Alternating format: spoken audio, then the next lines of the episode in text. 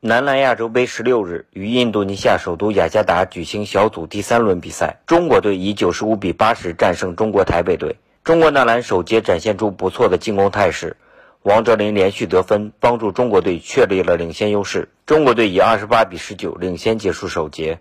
王哲林在赛后接受记者采访时表示：“呃，我觉得还是不错，因为在这个困难情况下。”能就是拿下今天的比赛，我觉得也是大家拼搏下来的努力是结果吧。然后准备好后面的淘汰赛。嗯。